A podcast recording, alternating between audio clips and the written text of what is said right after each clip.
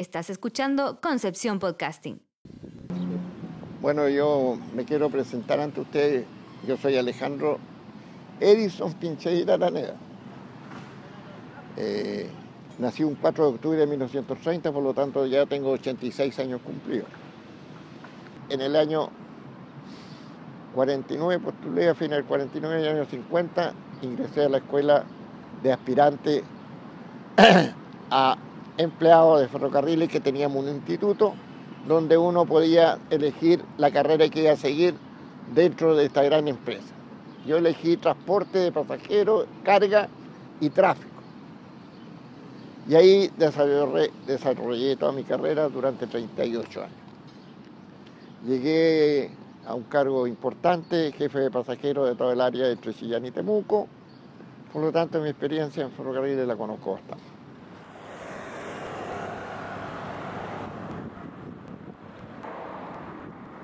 En ese tiempo Ferrocarriles atendía toda la conectividad de Chile, toda. Al decirle toda, es porque me atrevo yo a decir que nosotros teníamos incluso la capacidad de atender entre Arica y Punta Arena todo lo que fuera así. ¿Por qué? Porque teníamos una filial que se llamaba Ferronave y donde no teníamos trenes, teníamos los barcos nuestros que recibían los, tanto los pasajeros como el transporte de carga, comercio y todas las otras. El abastecimiento de Santiago se hacía exclusivamente por ferrocarril. Voy allá, todo lo que era ganado, carne, todo lo que era leche, nosotros, todo lo que era la atención de ferrocarril. Igualmente todo el sur de Chile se atendía todo lo que era las frutas y verduras por ferrocarril. Y ahora nosotros con los refrigeradores creemos que no existe una importancia, pero en ese tiempo eso tenía que ser abastecido en el día. ¿Me entiendes? Y, lo, y de allá para acá, de nosotros de Osorno, de Puerto Montt, traíamos los mariscos, la mantequilla, los alerces, hasta Valparaíso, Barón, toda esa parte de Santiago, lo abastecíamos nosotros. Todo. Todo.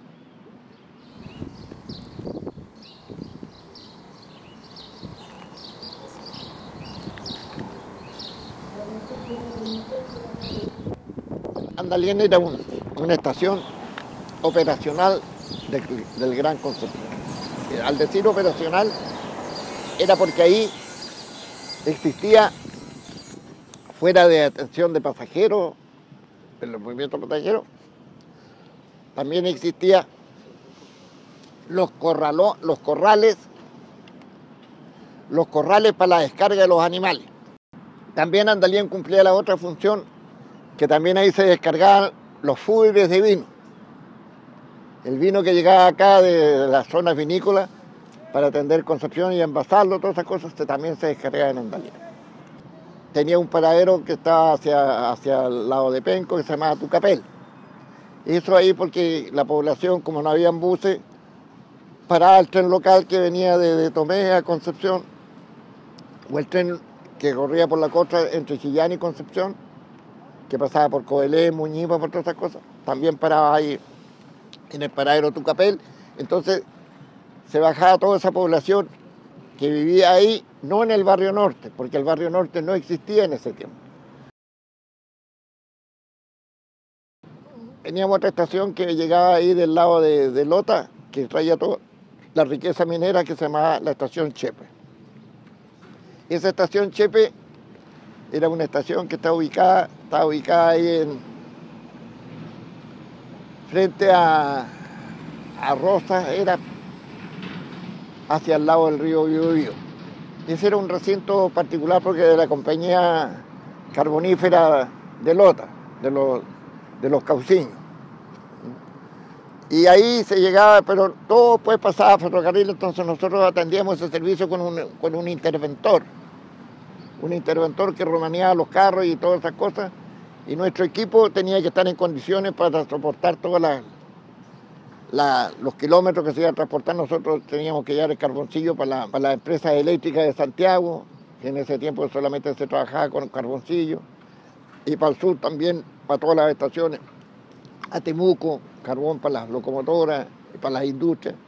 Esa es la estación Chepe, y después en el año 50 ya se empezó a pelear eso Y eso pasó a la Corfo, y la Corfo tenía un departamento que se llama ferroviario, y ahí toda esta gente pasó a ser ferrocarriles, donde hubo que entrar a cambiar eh, los puentes de madera y respetando el, puente del Biobío, que es de 1800 y tanto, tiene más de 100 años, con las debidas cosas, y después eso fue del Estado de, ese año adelante, año, de la década del 50.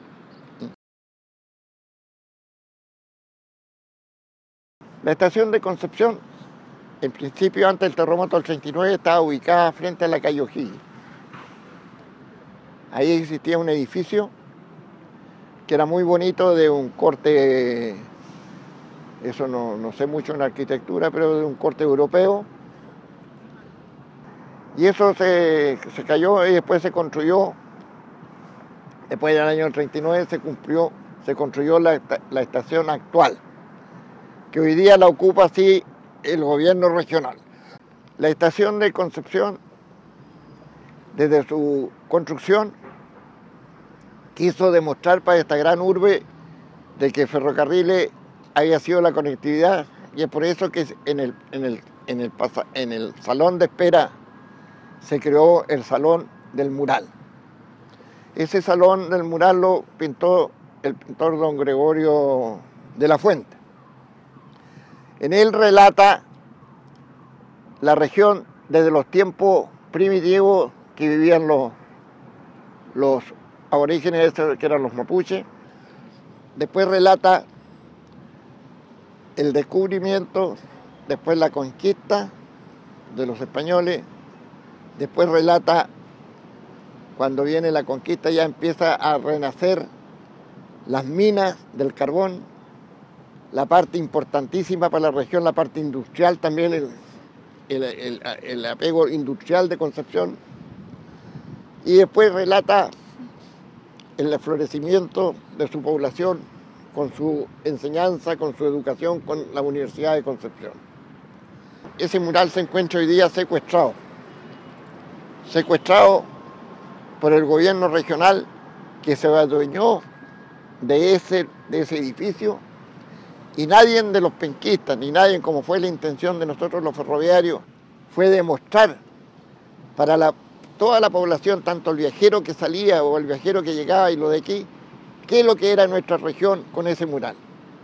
Y ahora se han adueñado de él y usted no puede entrar ni a, mirarlo ni a verlo porque está con llave. Eso es un patrimonio nuestro. Que ningún gobierno de turno, sea o, funcionario de turno, puede prohibir a la ciudad de Concepción que disfrute de ese mural que es nuestro, que es de ferrocarriles. También encuentro horroroso de que para evitar unos gatos, cualquier cosa, hubieran tapado las ventanas de la torre y tengan ahí un embúo muerto ahí con un reloj a pila donde nosotros teníamos un reloj con, con eh, una aspa que marcaba la hora, nosotros los ferroviarios querían que marcara la hora para los cuatro costados, pero marcó solamente para tres costados porque hubo una falla por esas cosas. Y, ahí está, pusieron ese reloj digital, donde usted no sirve ni para verlo, ni ninguna cosa, y no da la hora más encima. Entonces yo creo que esa es una queja, por lo menos de mi parte, de que no puede ser aceptada por nosotros los ciudadanos, de que se rodeen de una situación, no permitan que su población, ni tampoco los visitantes, el extranjero o el inmigrante, como quieran llamarlo, conozca el origen de esa zona y conozca el origen de lo que fue Ferrocarriles. Y, ahí está secuestrado eso. Nosotros como empresa de ferrocarriles teníamos una organización admirable. Teníamos nuestra propia Contraloría, que se llamaba la oficina, o sea, la sección control y entrada. Teníamos nuestro propio servicio jurídico, el departamento jurídico nuestro. Teníamos nuestro propio servicio de salud, que se llama el Departamento de Salud, está con un hospital en, Valparaíso. Éramos 28.000, 29.000, llegamos a ser 31.000 trabajadores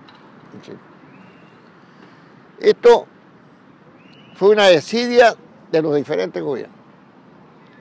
no miraron de que el transporte ferroviario es imprescindible.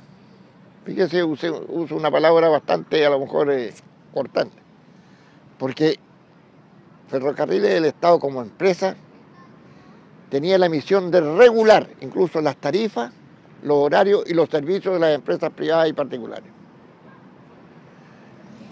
¿Qué pasó?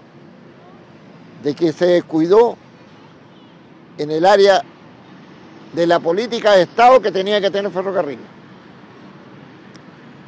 Y se le quitó el oxígeno, o sea, la plata.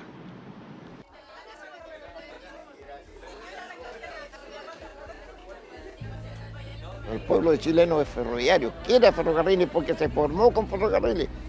¿Cuántos profesores tuvieron que viajar para ir a hacer clases a pueblos chicos? Esa conectividad social la logramos nosotros. Y eso lo sentimos orgullosos los viejos ferroviarios. Nuestra familia, ¿por qué? Porque nosotros teníamos la vocación de servicio público. Para nosotros no existía 18 de septiembre, ni Año Nuevo, ninguna cosa. Que, que después lo pasábamos bien, lo pasábamos bien, pero en su debido tiempo. Todas las naciones importantes del mundo están regresando al ferrocarril. Nosotros contaminamos menos. Damos un mejor confort de, viaje. Tenemos los elementos para hacer nuestros propios vagones. Tenemos el acero, tenemos todo. Tenemos la electricidad. ¿Qué estamos haciendo?